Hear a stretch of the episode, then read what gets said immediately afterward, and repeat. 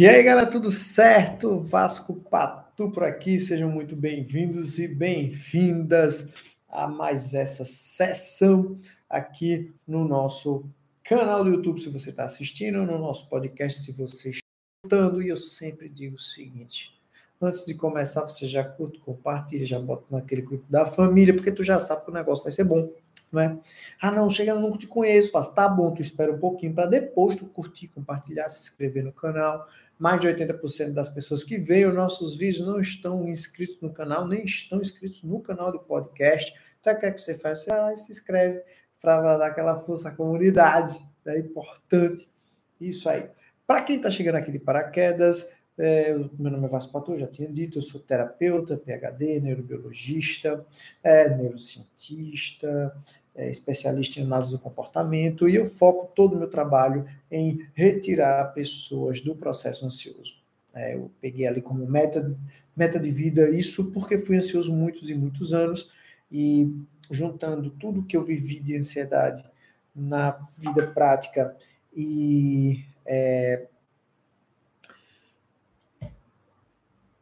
isso junto com a ciência que eu hoje pratico, uh, realmente as coisas têm dado certo, tem, tem, tem, bastante, tem, tem, dando, tem dado muito certo.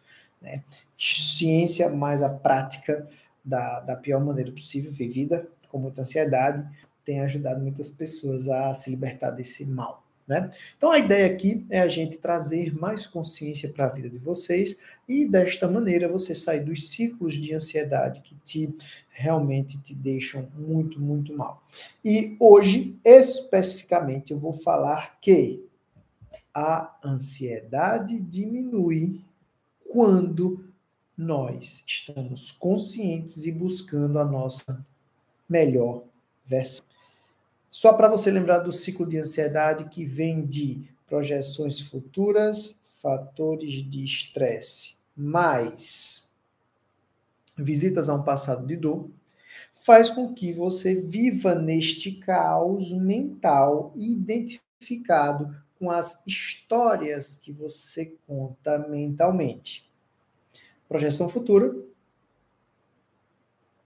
estresse, visitas ao passado trauma que você viveu, eventos ansiosos que você passou, né? Tudo isso vai te deixando extremamente mal. Depois você vai para uma segunda etapa, que seriam pensamentos ruminantes, esses pensamentos voltam, tu acredita nos pensamentos, e essa crença nos pensamentos também te deixa mal. Terceira fase, duas possibilidades na terceira fase: visitar medos e sofrimentos. Segunda possibilidade, visitar emoções negativas. Fica vivendo as emoções negativas em loop, angústia, tristeza, frustração. Para no final você ter repercussões, repercussões físicas. Taquicardia, sudorese, tremor, achar que vai morrer, né? todo esse processo acontecendo aí. Isso é o resumo de um ciclo de ansiedade que acontece em todas as pessoas que têm transtorno de ansiedade generalizado, que tem síndrome do pânico, agorafobia, síndrome do jaleco branco, né, que é medo de aferir pressão ou ir para médico, medo de doenças, né, de uma maneira geral. Então, esse é o resumão do processo. Tá. E por que você buscar a sua melhor versão vai te é, realmente ajudar a diminuir essa ansiedade? Porque a gente tem duas missões muito simples aqui na Terra, nessa nossa existência. A primeira delas é sermos moralmente melhores, sermos pessoas do bem, que nos encaminhe realmente para um caminho do, do, bem, que ajude o povo, que a gente consiga ser melhor, ser moralmente melhor, mais ético, menos mentiroso, sabe isso? Ser melhor? Ótimo. Na minha concepção, a segunda é servir. É, dentro dos nossos talentos, como é que a gente pode ajudar o outro? Pode ser nossa mãe, nosso pai, no trabalho, servir. Nós viemos aqui para fazer parte, para servir, para integrar essa engrenagem chamada mundo, universo, o todo. A gente é uma parte importante do todo. Então, quando você evolui moralmente e você serve, você está cumprindo a sua missão. E aí, buscar a nossa melhor versão vai cumprir esses dois papéis perfeitamente. E, naturalmente, você tem uma diminuição grande do que eu chamo de processo ansioso. Concorda comigo? O processo ansioso vem da minha projeção. Se eu não estou preocupado com as projeções e estou ocupado com aquilo que eu preciso fazer, tomar as decisões que eu preciso tomar, agir para que aquilo dê certo, dar o meu melhor para que o resultado seja parecido com aquilo que eu estou intuindo, é procurar a sua melhor versão. Eu tenho repetido muito três pilares aqui que eu acho fundamental que vocês escutem novamente, né? Que eu acho. Primeiro, você precisa cuidar do templo físico, do teu corpo, alimentação, sono, relaxamento, diversão. Você precisa cuidar da sua mente. A mente é aquilo que você está lendo, que você está vendo, com quem você está conversando, importante. E por fim, você precisa cuidar da sua espiritualidade. Isso faz parte do ser a sua melhor versão. Muitas vezes a gente quer influenciar o outro, para que tenha uma opinião parecida com a nossa, só que você precisa lembrar do seguinte: você precisa ser aquilo que você prega na fala. Não tem como ser diferente, entende? Ser sua melhor versão é você simplesmente, simplesmente focar naquilo que é importante. Focar naquilo que é importante principalmente naquilo que você controla, pois o que não controla não é possível de ser controlado. Existe alguém que vai controlar, e você pode dizer que é Buda, Allah, Jesus, não importa a sua religião, mas entenda que nas suas mãos existe um determinado controle. E é necessário que você se encaminhe para esse controle, para esse caminho de controle. É assim que você vai transformar a sua vida e, naturalmente, vai transformar a vida do outro, que vai ser impactado pela sua ação. Foque naquilo que é importante, naquilo que interessa e não naquilo que você não pode controlar. Outra ação fundamental para você ser a sua melhor versão é deixar de se identificar com as histórias mentais que você conta todos os dias. Lembre que pensamento é uma manifestação natural do seu cérebro para determinadas ações. Mas o cérebro ele não vai parar de pensar nunca.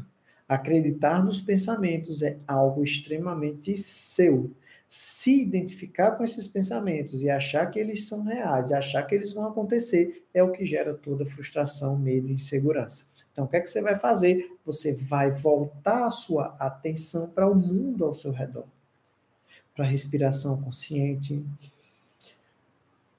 para entender que a única realidade que você realmente habita é a presença. É onde você está sentado agora é onde você está comendo agora, é o que você está fazendo agora, agora, agora. Ah, Vasco, mas e se? Não existe se. O maior professor da nossa vida se chama morte. E a morte ensina que vocês não tomam conta de mim, eu que tomo conta de vocês. Então vivam com intensidade que da morte tomo conta eu. Isso é a própria morte falando. Então, não se preocupe em morrer. Intencione viver e estar presente intencionalmente, respirando aqui e agora. É a prova que você tem fé no futuro. Que a espiritualidade te dá esse futuro. É onde a gente vem para o nosso outro ponto Trabalhar a sua espiritualidade é você trazer os conhecimentos que engrandeçam o teu espírito, seja a partir da leitura da Bíblia ou do Bhagavad Gita, que é a Bíblia hindu, seja o budismo, seja o espiritismo, busque conhecer o invisível, o espiritual, aquilo que te engrandece, para que você evolua moralmente. Como é que você vai evoluir moralmente se você não tem uma cartilha a seguir? Se você não acredita em Deus, pegue os exemplos de homens e mulheres incríveis que habitaram este planeta e leiam as biografias dessas pessoas. Jesus, Buda, que foi uma pessoa que nasceu, tá? Siddhartha, Buda, nasceu. Vai ler sobre ele. Vai ler sobre Gandhi, Mandela, Madre Teresa de Calcutá. Todos os santos, eles existiram. Eram pessoas. Vai ler sobre eles. Mas eu não acredito. Não importa se você não acredita no milagre. Leia sobre a história dessas pessoas que abdicaram da própria vida para servir ao outro. Entenda qual é o caminho que você precisa trilhar. Santo Agostinho, vai ler sobre ele. São Bento, vai ler sobre ele. Lê sobre as pessoas. E aí você vai ter um norte de o que é evoluir moralmente. Maravilha. E por que isso diminui a ansiedade? Porque você está concentrado em fazer um negócio hoje não está projetando o futuro. Quando você aumenta a sua espiritualidade, você acredita que o futuro é o que tem que ser. Esse é o caminho para essa evolução. E por fim, não menos importante, um dos grandes desafios da nossa vida, ser resiliente. Realmente aceitar o que não pode ser modificado. Se adaptar a o que é difícil. E transcender a tua mente para se conectar à tua verdade. Porque a tua verdade, ela está dentro do teu peito. Está aqui no sentir e não no pensar. Esse era o recado que eu queria dar para vocês no dia de hoje. Lembra, quer ser atendido por mim, atendida por mim? Sempre vai ter um link aqui na descrição para tu falar com alguém na minha equipe e marcar um momento para a gente trilhar a tua vida consciente sem ansiedade. Um grande abraço, nos vemos no próximo episódio. Tchau, tchau.